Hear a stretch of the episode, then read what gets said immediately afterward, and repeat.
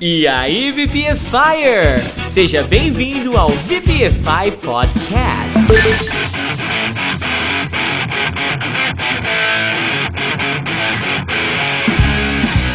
Se você quer saber as melhores dicas de inglês da Podosfera, você deu play no podcast certo. Eu sou o Teacher Du E eu, Teacher Juan. e juntos nós vamos trazer 7 dias de conteúdo em menos de uma hora.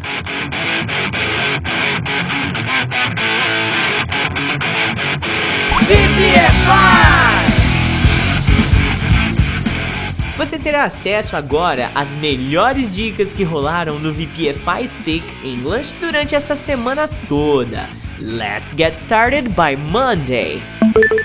Update 200. Achado não é roubado, ok? Eu posso garantir que em algum momento da sua vida você já se deparou com essa expressão malvada da língua inglesa, não foi? talvez você usou ela, talvez você ouviu, você ouviu alguém usando ela contra você, mas independente, tá? Hoje você vai aprender como utilizar essa expressão e ela vai te ensinar algumas coisas bem legais de forma adicional também, ok? Então olha o primeiro exemplo. It was your fault. Finders keepers. A culpa foi sua, achado não é roubado. Basicamente a expressão é essa mesmo, tá? Finders keepers e talvez você tenha lembrado dos verbos to find e to keep, certo? O verbo to find significa encontrar. Então, o finder é o encontrador, ou a pessoa que encontra alguma coisa. E o to keep é o manter. Logo, então, keeper é a pessoa que mantém alguma coisa, o mantedor, tá bom? Só que essa dica não vai parar por aqui não. Existe uma versão completa, ou melhor, mais completa, até com aquelas riminhas que as crianças adoram, sabe? Então, ó, check it out. This pen is mine now. Finders keepers, losers weepers. Essa caneta é minha agora. Achado não é roubado, quem perdeu é descuidado. agora sim ficou completo, né? Então, ó, você já aprendeu o significado de finders e keepers, certo? Beleza. Agora vamos ver essas duas novas palavrinhas que apareceram na expressão. Olha só, losers são os perdedores, ou seja, a pessoa que perdeu alguma coisa. E o verbo weep é um sinônimo para cry, que significa chorar. Então, basicamente, é, complementando essa expressão agora, você tem aqui uma tradução como quem acha guarda, quem perde chora. Isso ao pé da letra, mas a gente não tá aqui para traduzir ao pé da letra. Então, aprendeu? Vamos ver se você aprendeu de verdade. Vou passar quatro frases em português e você tem que traduzir elas aqui embaixo para praticar o conteúdo assimilado. Então, one. Eu encontrei um brinquedo na rua. Achado não é roubado. Two. Hey, esse dinheiro aí é meu. Que? Achado não é roubado? Vem aqui agora. Nossa. Three. Alguém esqueceu esse relógio aqui na academia. Achado não é roubado. Four. A Rachel gritou: Achado não é roubado! enquanto ela estava fugindo do irmão dela. Quero ver então a sua tradução aqui embaixo, ok?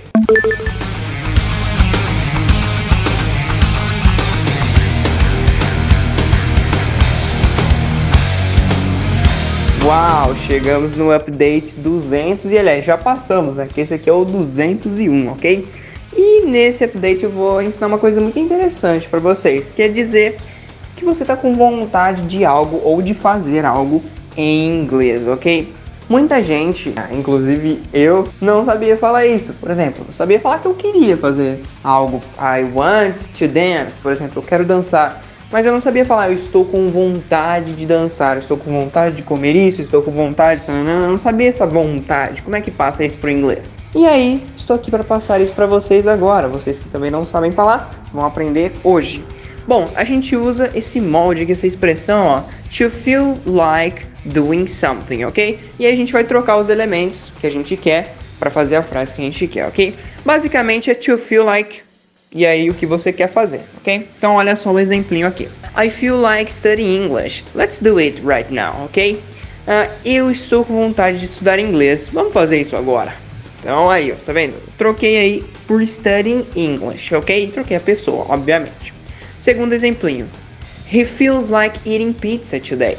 Ele tá afim de comer pizza hoje. Também pode ser traduzido por ele tá afim, ele tá, afinal ele tá afim, ele tá com vontade. É a mesma coisa, né? Muito fácil isso, né, galera? É só você pegar o molde, que é to feel like doing something, e trocar os elementos. Colocar a pessoa no lugar do to, e aí você escolhe a pessoa que for he, she, it. Lembrando que se for he, she, it, esse feel vai ter que virar feels, ok? Com S. E aí você troca o doing something pelo que você está com vontade de fazer. Lembrando sempre de deixar o verbo com ing, igual eu coloquei nos exemplos, olha, eating, studying e assim por diante.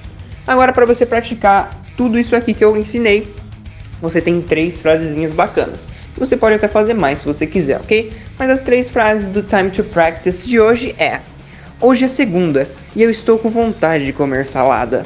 2. Ah, ele está com vontade de dançar a noite toda. E 3. Nós estamos a fim de sair com nossos amigos hoje à noite. Essa última aí é um pouco mais complicada. Mas vocês conseguem, ok?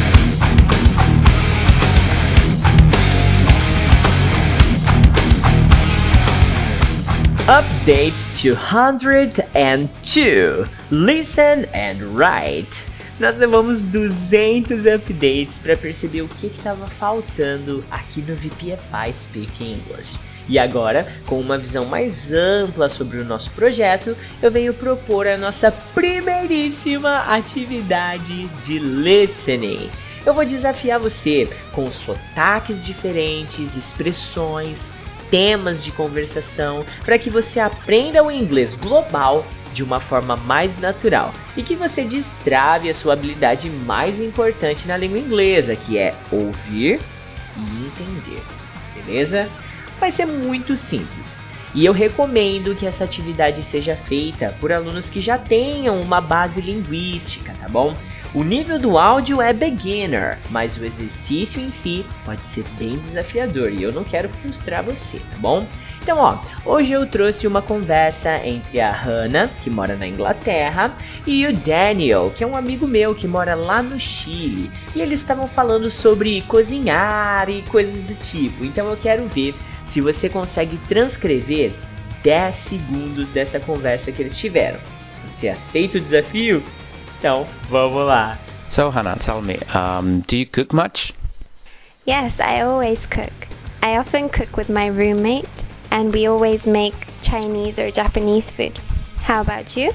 Se você não conseguiu pegar, aperta o botãozinho aí que volta 15 segundos no podcast. Você pode ir voltando e voltando quantas vezes você precisar. Não vai desistir, hein? Quero ver.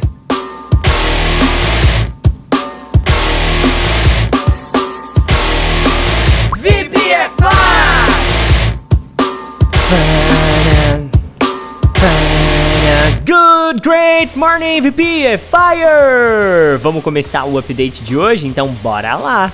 Como falar show de bola em inglês? Esse aqui vai ser o nosso update 203. Agora sim, hein? Você já parou para pensar como é magnífico quando você vê as expressões da língua portuguesa e fica imaginando uma equivalência para ela em inglês? Tem um, um, membro aqui do VPFI Speak English, ele se chama Ramon. Salve Ramon. Ontem ele mandou um show of ball em Teacher Do. e aí eu fiquei pensando, cara, que da hora. Eu pensei assim, falei, como será que eu diria show de bola em inglês? E aí eu parei para pensar que realmente eu também não sabia. Aí o que, que eu fiz? Pesquisei com os meus amigos gringos, aprendi e agora eu vou ensinar pra você, beleza? Então olha só, apesar da gente não ter uma equivalência perfeita ao amor do brasileiro pelo futebol, nós temos algumas opções bem próximas. Olha esse exemplo aqui. Congratulations, bro! This podcast is wicked. Parabéns, mano! Esse podcast tá show de bola. Então, uma forma de dizer show de bola: wicked, ok? Segunda forma aqui, ó. The songs she recorded last year were gnarly. Olha que palavra diferente. As músicas que ela gravou ano passado foram show de bola. Então, ó, começa com G essa palavrinha. Gnarly. Gnarly. Não dá pra ouvir o G porque ele é mudo, mas beleza. Toma cuidado com wicked e gnarly, porque eles são gírias e dependendo da frase, pode ter uma conotação negativa também, tá bom? A sua entonação vai contar muito quando você for usar essas palavras, beleza? Então vou trazer mais aqui dois exemplos, tá? I really wanna buy that sick car. Eu quero muito comprar aquele carro show de bola, cara. E você vai dizer que você não estranhou agora, porque você fala, pô, teacher, sick não é doente? Só que não é só doente, não. Sabe de nada, inocente. Vai ficando confiando aí que as palavrinhas só tem um significado, vai. E a última para fechar é a palavra que tem mais significados estranhos que eu já vi na face da Terra. Olha só, a palavra é dope. Ela também pode significar maconha, narcótico, anabolizante, droga, da hora, show de bola, maneiro, irado e por aí vai. Então olha aqui o exemplo. The party was dope. Many people tagged their disco on Instagram. A festa foi show de bola. Muitas pessoas marcaram a nossa boate no Instagram. Agora eu vou passar uns desafios aqui para você, tá bom? Então vamos lá. Traduza para o inglês as seguintes frases. One, eles não gostaram do filme, mas para mim foi show de bola. Two, ela comprou uma casa show de bola com o dinheiro. Ah. Three, você viu as roupas show de bola que a minha irmã tá vendendo? And four, que receita show de bola, hein, mano? Adorei.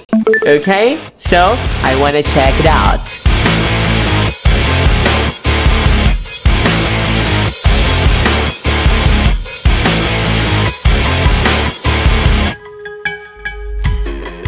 E aí, galerinha do VPFI Speak English. Estou aqui para atualizar para vocês o update 204, ok? E hoje a gente vai aprender uma expressão muito legal, que geralmente a gente usa quando uma coisa demora muito a acontecer ou alguém demora muito para chegar em algum lugar. É aquela expressão famosa antes tarde do que nunca, né? A gente pode usar tanto para objeto quanto para pessoas, enfim. Para a gente falar isso em inglês, a gente vai usar a expressão better late than never, ok? Antes tarde do que nunca, ok? Ok, ok, ok, tô falando ok toda hora, meu Deus. É um vício que eu tenho, ok? Brincadeira.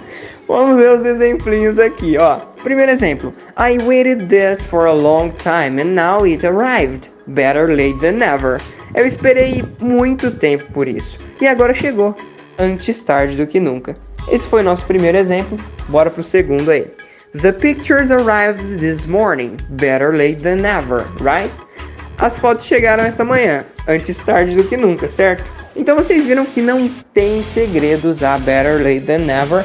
Só colocar na frase e tá sucesso, ok? E para testar isso, para vocês praticarem isso, eu separei três frasezinhas no Time to Practice, ok? Primeira delas, falei ok de novo, enfim, não tem problema. Primeira delas, eu estou atrasado, mas antes tarde do que nunca. Segunda frase, terminei de ler seu livro, antes tarde do que nunca. E a terceira, ontem eu dormi às três da manhã, antes tarde do que nunca. Então vamos ver aí quem consegue esses, esses challenges aí, esses desafios.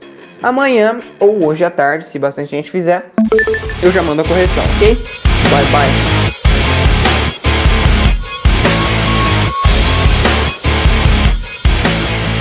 Acabei de chegar agora do meu almoço da terça-feira. Já coloquei o áudio do Teacher Juan aqui com a dica matadora dele.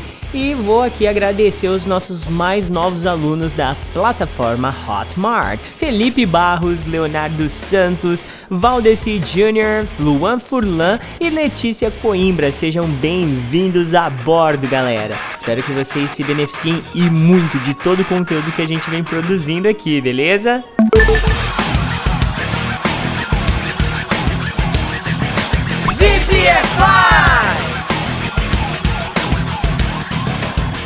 Update 205. Hoje você vai aprender como falar sobre grana, bufunfa e outras gírias para dinheiro em inglês, ok? Então vamos começar com tudo já, ó.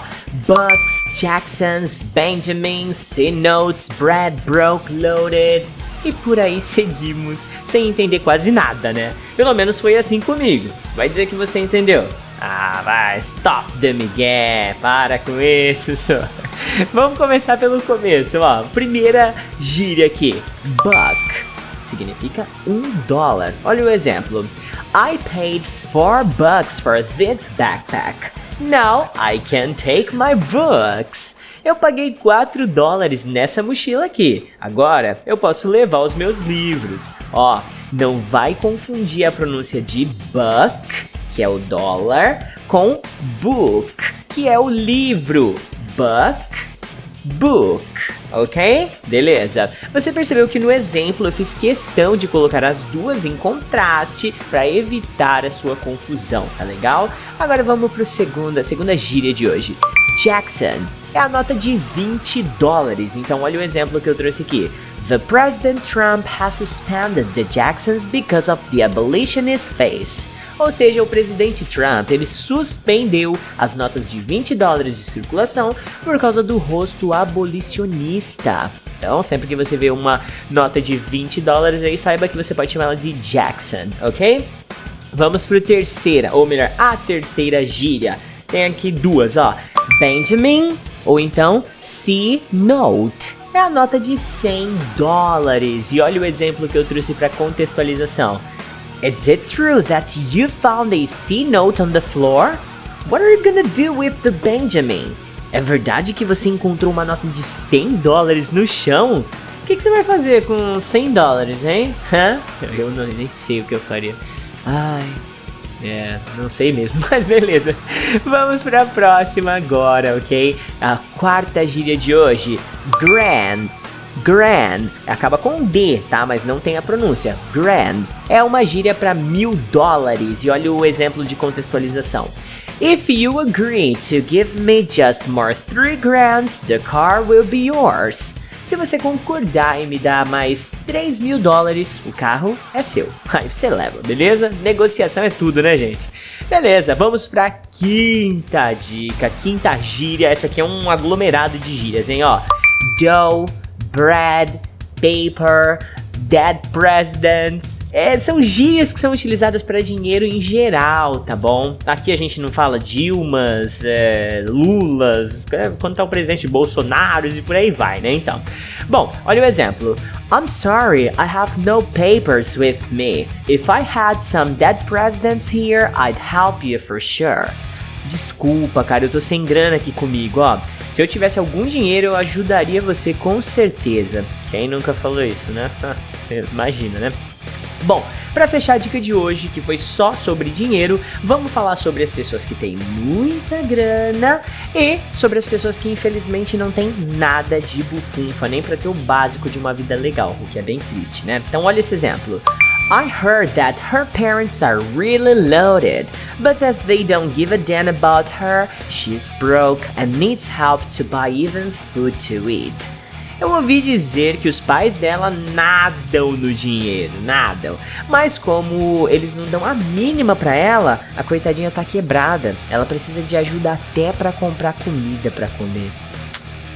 Triste, triste. Mas acontece. Então agora eu vou nessa que já extrapolou meu tempo aqui. Goodbye! I hope you have enjoyed. Espero que você tenha gostado dessa dica e anote tudo aí no seu English Notebook, ok?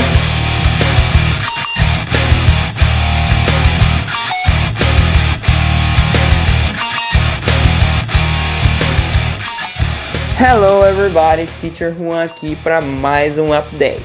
Hoje a gente vai ter a visão geral do phrasal verb fight over, ok? Bom, esse phrasal verb ele pode ter duas principais traduções. Primeira delas, vamos por partes, vamos para a primeira aqui. Fight over pode significar brigar por algo ou por alguém. Olha só os exemplinhos que eu separei para vocês. The kids fight over that toy every day. As crianças brigam por aquele brinquedo todo dia, ok? Então, esse brigar por, você pode dizer fight over, ok? Segundo exemplinho, I saw two people fighting over a TV on Black Friday. Eu vi duas pessoas brigando por uma televisão na Black Friday. É mole isso aí? Então temos aí o primeiro significado de fight over. O segundo, fight over também pode ser discutir sobre alguma coisa, algum assunto ou alguém até. The teachers are fighting over the students' behavior. Então, as professoras estão discutindo sobre o comportamento dos alunos, ok? Let's fight over your English lessons. Vamos discutir sobre suas lições de inglês. Você deve estar se perguntando, mas eu lembro que sobre, teacher, é about, né? Então não, não teria que ser fighting over about? Na verdade não, porque o over já tem esse papel de ser o por, entendeu? Então não precisa do about. Manda o fight over e já o que vocês estão discutindo sobre ou brigando por, ok? Temos agora o time to practice, três frasezinhas para vocês treinarem tudo isso. Primeira delas, vocês precisam parar de brigar por comida. 2. Nós estamos discutindo sobre o futuro desta empresa. E 3. Eles precisam discutir sobre suas notas baixas.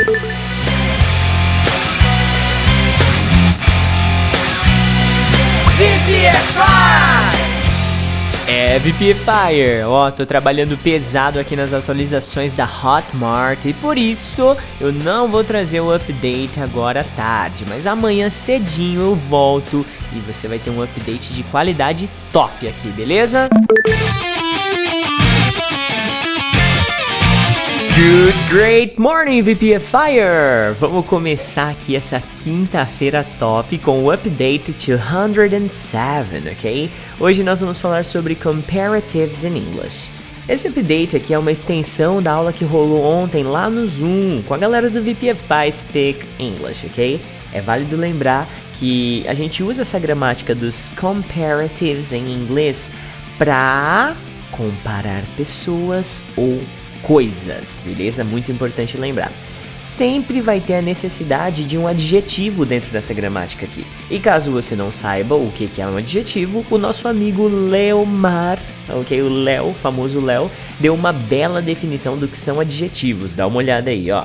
Adjetivos são usados para qualificar coisas ou pessoas. Ô, oh, louco, o cara é um gramatiquista ninja mesmo, hein, cara? Que isso. Bom, então maravilha. Agora a gente já sabe, nós já aprendemos então ontem na aula que adjetivos podem ser divididos em três categorias, né? Adjetivos curtos, longos e irregulares. E de uma forma bem breve, nós vamos falar disso aqui agora. Eu tenho que ser breve mesmo, porque os updates não passam de 5 minutos, então tenho que voar. Adjetivos curtos, checa aí na lista a tradução caso você não saiba, tá? Chubby, happy, lazy, tall, small, clean, calm, short, old, young, fat, big, angry, alright? Então você checa nessa lista aí caso você não saiba o que significa, tá bom? Eu ficaria o dia todo aqui aumentando essa lista ainda, só que lembra, eu só tenho 5 minutos, então olha o esqueleto gramatical. Aqui você vai empregar o adjetivo mais er, ou então er, e mais than. Então vai ficar assim na frase: She's taller than her mother. Ela é mais alta que a mãe dela. No final do, do update eu vou passar uma, umas frases pra gente treinar isso, tá?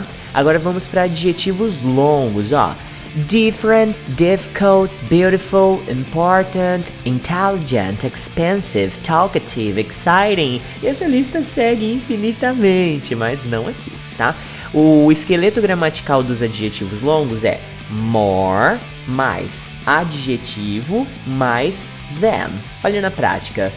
These books are more expensive than the magazines. Esses livros estão mais caros do que as revistas. Pegou? Uh, sentiu aí a pressão?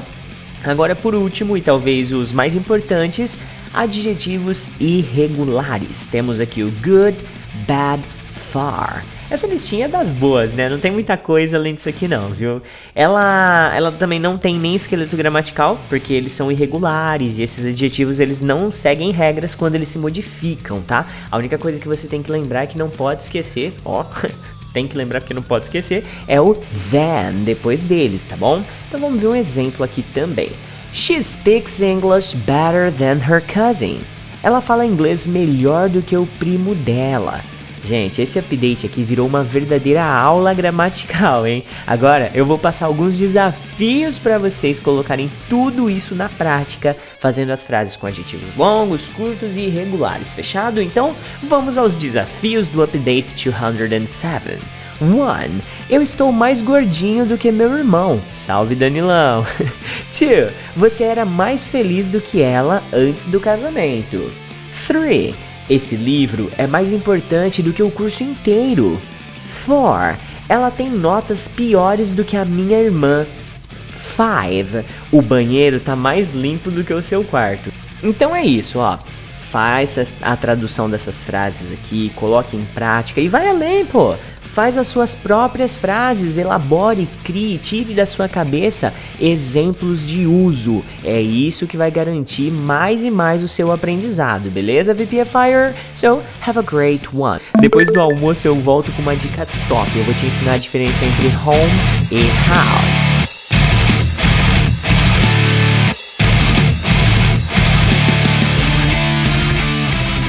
Update 208.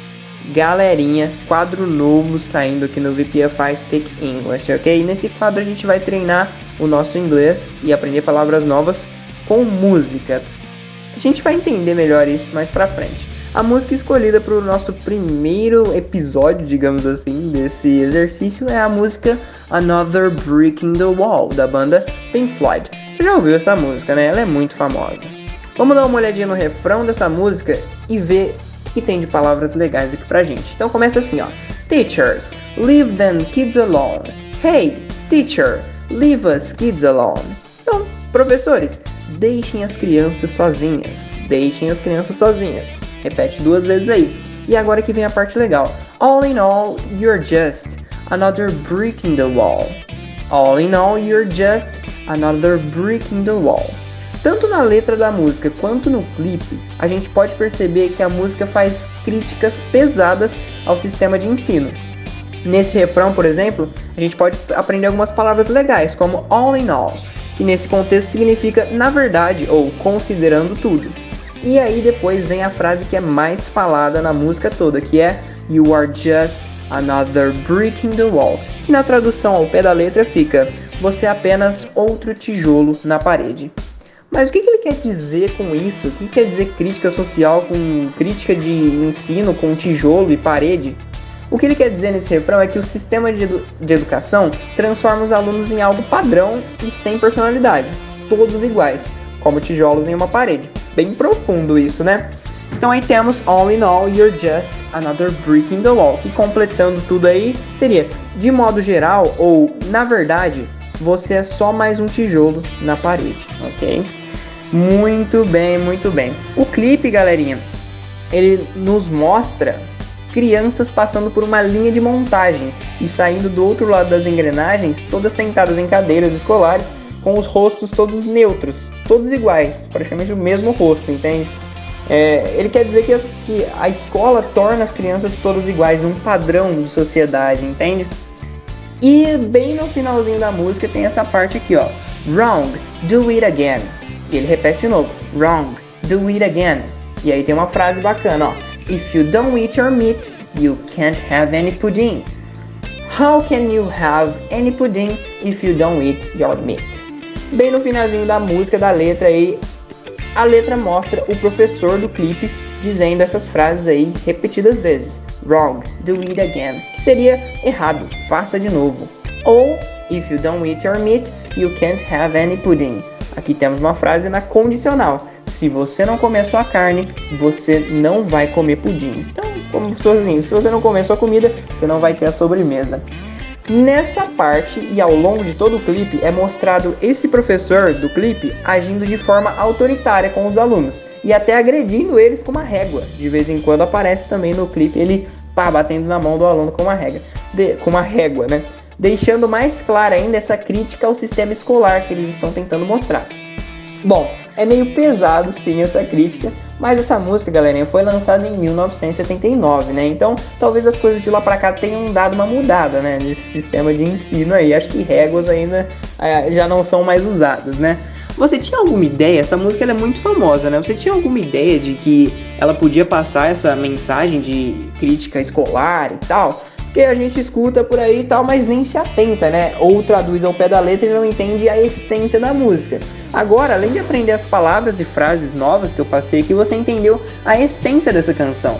E agora, para finalizar com chave de ouro, a gente tem a question to think deeply, que é a questão, a pergunta para você pensar profundamente. Olha aí a pergunta. Do you agree with this song? What do you think about our school system nowadays? Ou seja, você concorda com, esse, com essa canção? O que você acha do nosso sistema de escola nos dias de hoje? Coloca aí embaixo, responde aí em inglês com as suas palavras o que, que você acha do sistema de escola, do sistema de ensino hoje em dia. Ele é bom, ele é ruim, como é que é? Você concorda com essa música? Aliás, você gosta dessa música? Coloca tudo aí embaixo.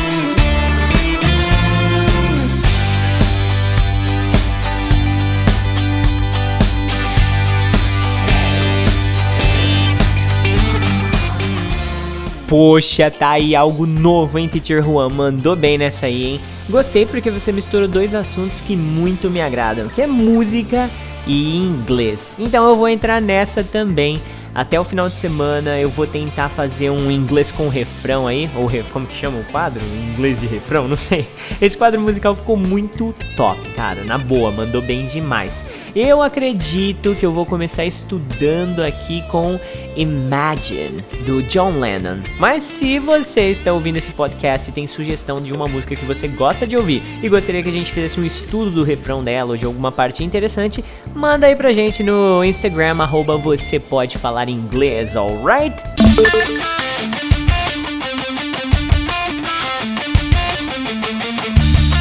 Update 209 Home versus House. Hoje eu vou esclarecer de uma vez por todas essa dúvida que alunos de vários níveis diferentes carregam consigo mesmo, tá? Onde que eu uso home e onde que eu uso house? Eu peço ajuda do meu mentor linguístico Denilson de Lima para citar aqui mais uma vez uma das suas pérolas pedagógicas. Afinal de contas, eu nunca vi uma explicação tão didática e tão bem dada quanto essa aqui, tá? Alguns dos professores que passaram pela minha jornada rumo à fluência me explicaram que house se refere à construção física, enquanto home, a casa, é tipo o lar, onde você encontra aquele ambiente familiar e tal, ok? Essa explicação para mim sempre bastou, mas hoje eu quero cavucar um pouquinho mais esse buraco pedagógico aqui, tá bom? Então veja esses exemplos, alright? I'm at home now. Eu estou em casa agora. We'll stay at home tonight. Nós ficaremos em casa hoje à noite. My aunt's nice, but I couldn't feel at home. A minha tia é legal, mas eu não consegui me sentir em casa, sabe? Você notou que há combinações específicas para se usar com home. Por exemplo, be at home, go home, stay at home, leave home, feel at home. O teacher Denilson de Lima deixa bem claro de que não há regra gramatical para isso, embora muitos outros teachers por aí tentem criar padrõezinhos, tá? Agora vamos ver outros exemplos aqui com house. The classes are at the teacher's house. As aulas são na casa do professor. We slept at Anna's house yesterday. Nós dormimos na casa da Ana ontem. Aqui, com esses exemplos, fica bem claro que o termo house é amplamente utilizado quando a gente está se referindo à casa de outras pessoas. Mesmo assim, saiba que isso não é uma regra, não vai tentar generalizar o uso de house e de home, tá? Eu vou deixar uma frase aqui para você notar a diferença de uso entre uma e outra na mesma frase. Olha que bacana. She can buy a new house, but she will never have a real home. Ela pode até comprar uma casa nova, mas ela nunca terá um lar de verdade. Nossa, teacher do filosofou.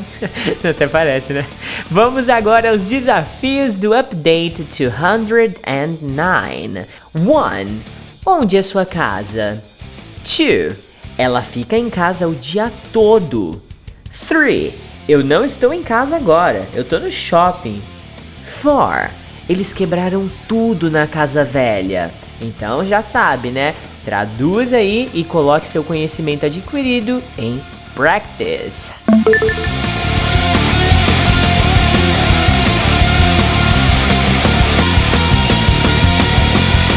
VPFI!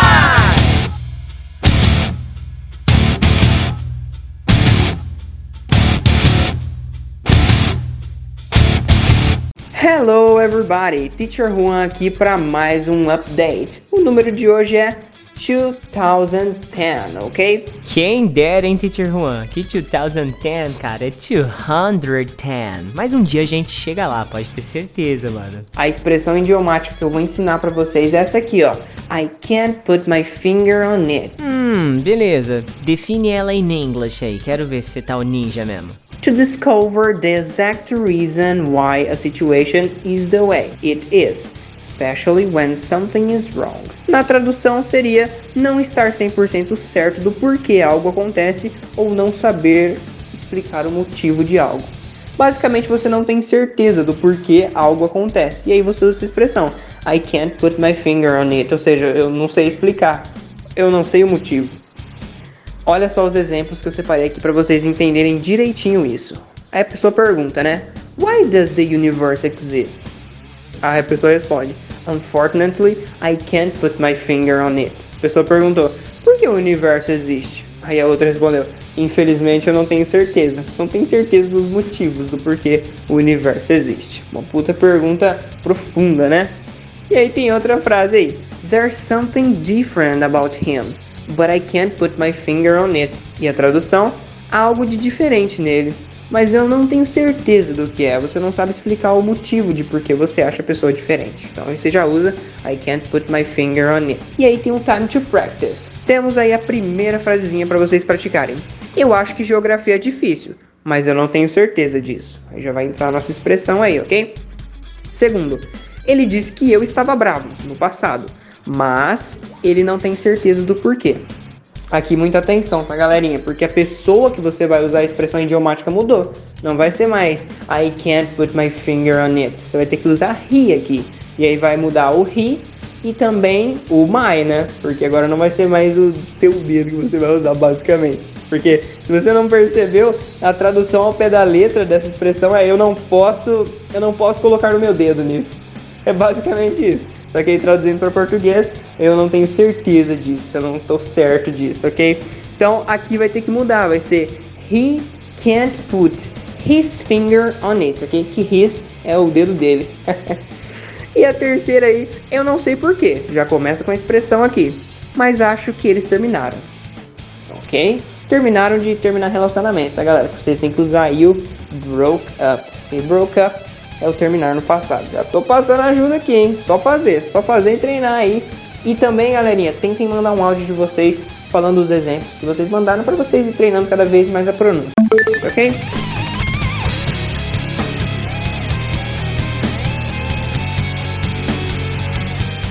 Cara, que sábado maluco, galera. Eu dei aula desde as 7 horas da manhã Parei às 11, deu um pepino no site, deu um monte de rolo na atualização aqui que tinha que achar domínio de servidor do host do não sei o que das quantas. Fiquei perdido, fiquei maluco. E aí eu não consegui trazer um update aqui, mas eu tenho certeza absoluta que daqui a pouco o Teacher Juan vai trazer o update dele aqui para não ficar sem nenhum update nesse sabadão, não é mesmo? Afinal de contas, é, tá quase na hora de editar a última partezinha do podcast, porque no domingão ele vai ao ar, hein? Então, fica curtindo essa musiquinha mais um pouquinho aqui que o Tio Juan já tá chegando, beleza?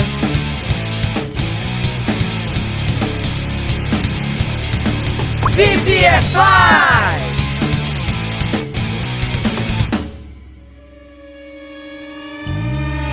Hello everybody, Teacher Juan aqui, passando nesse sabadão corrido pra caramba para te ensinar como se dizer desmaiar em inglês. Vou passar aqui duas maneiras bem simplesinhas de falar desmaiar, desfalecer e assim essas coisas estranhas que acontecem. Primeira dessas formas é usando o verbo desmaiar mesmo, que é o verbo to faint, ok? Que é desmaiar, desfalecer. Esse verbo é um verbo regular para quem não sabe o que isso significa, é que quando ele passa pro passado, desmaiei, por exemplo, ele ganha ed. E aí fica dessa forma aí, ó, fainted, ok? Fainted. Vamos ver um exemplinho com ele? Olha só. I fainted when I saw it. Eu desmaiei quando vi. Pronto. Simples, rápido e fácil. A outra forma de dizer desmaiar ou desfalecer é usando um phrasal verb, que é um verbo mais uma palavrinha aí de ajuda, ok? No caso, nesse caso aqui é o out. E esse phrasal verb completo é pass out, ok? Que também é desmaiar e desfalecer. O verbo to pass, que tem aí nesse phrasal verb, ele também é regular e ele vira past, ok? Past. Dá uma olhada no exemplo que eu separei aqui para vocês. The woman was sick, so she passed out, ok? She passed out. Ela desmaiou. A mulher estava doente, então ela desmaiou. Fácil, né? Muito fácil. Duas formazinhas aí, ou com verbo ou com phrasal verb para vocês terem uma flexibilidade aí de vocabulário. E agora, como sempre, tem o time to practice. Que eu passei três frasezinhas aí com essa palavrinha, esse verbozinho desmaiar. Três frasezinhas. E vocês podem usar as duas formas que vocês quiserem, tanto com o phrasal verb quanto com o verb faint, ok? Ou com o phrasal verb to pass out ou com o verb faint, ok? Olha só a primeira frase aí. Eu desmaio toda vez que eu vejo um inseto. Lembra como fala inseto? Então coloca aí. Eles desmaiaram quando chegaram em casa. Olha só, muito cuidado que essa frase está no passado, então muita atenção. E a terceira e última, minha mãe desmaiou no meu carro. Olha só que tragédia. Então, usem essas três frasezinhas com ou com phrasal verb ou com verbo. Se quiser, até pode fazer é, três com phrasal verb e três com, com verbo, ok?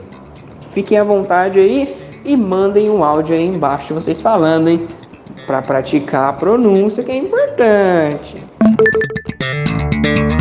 VPFI!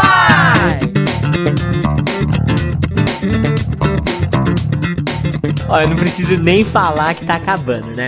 O baixo já deixa isso bem claro para você, não deixa? Dá uma sensação boa, sabe, de chegar no fim do episódio, desse resumão de dicas semanais, mas sei lá, também já vai dando uma saudadinha, não vai? Essa semana principalmente foi fucking foda, viu? Nós tivemos menos updates, porém agora o Pack 2 já tá lá na Hotmart, o site novo do VPFI já tá quase online para você acessar também. Cara, a gente chegou mesmo assim a quase uma hora de conteúdo para quem quer aprender inglês de verdade, tá ligado? Então eu espero que você tenha gostado, porque afinal de contas eu levei sete dias para produzir essa obra de arte aqui. E o mínimo que você pode fazer é dar um feedback pra gente, tirando um screenshot aí e marcando você pode falar inglês nas mídias sociais, né? Lembrando que isso só é possível graças ao VPFI Speak English, que é o nosso grupo de VPFIers que estuda com a gente lá na Hotmart. E se você quiser fazer parte da nossa comunidade online, é só me chamar no WhatsApp 16 99752 2487 ou então no Instagram arroba você pode falar inglês. Você pode encontrar a gente também em praticamente todas as redes sociais. É só você digitar VPFI ou então você pode falar inglês. Agora, eu vou curtir o meu domingão com a minha family e amanhã eu já inicio a edição da Week 7. Bye bye VPFire! Fica aí curtindo esse baixo churrasca do seu domingão.